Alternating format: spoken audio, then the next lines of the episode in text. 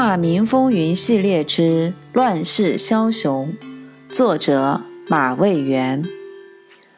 上章：地狱草根，绝处求生。第二节：亲人逝去，撕心裂肺；流浪要饭，内心鼎沸。第一段：一年左右，家里抬出了六七个死人。亲人的远逝，撕心裂肺的心痛。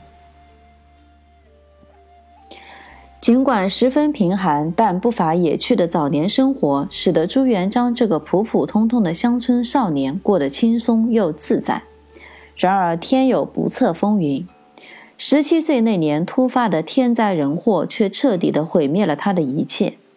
也正是这场飞来横祸，成了他颠沛流离、戎马一生的转折点。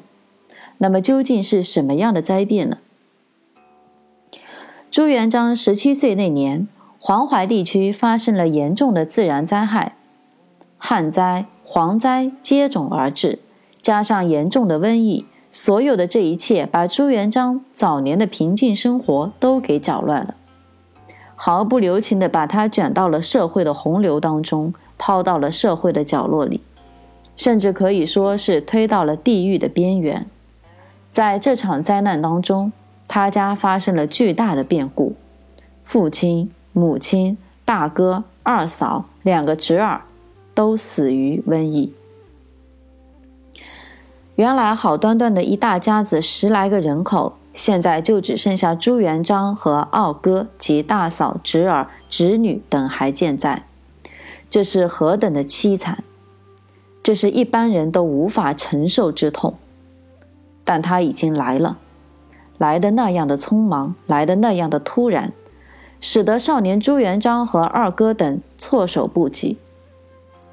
朱家原本处于赤贫状态，种的地也是租种别人的，这一下子死了这么多人，连安葬的地方都没有。亲人的远逝带来的撕心裂肺的心痛，生活的无着带来的是对未来的绝望。大嫂带了两个孩子回了娘家，而此时的朱家就剩下了朱元璋和他的二哥了。小小年纪要承受成年人几乎都无法承受的悲痛与生活重担，眼前最为紧要的是下葬亲人。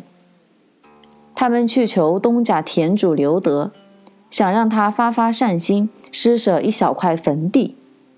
没想到坟地没求得，反遭刘德呼斥昂昂一顿臭骂。就在朱元璋兄弟遭受凌辱时，田主刘德哥哥刘大秀，一名刘继主的儿子刘英目击了这一切。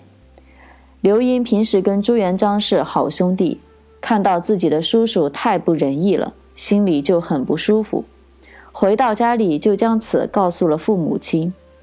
刘继祖虽然是刘德的哥哥，可兄弟俩的为人却迥然不同。听说朱家遭此大难，顿时心生怜悯。他与妻子娄氏主动来到刘家、朱家，对身陷绝境的朱元璋兄弟说：“你们父母在世时就和我们关系不错，你们有困难为什么不跟我们说？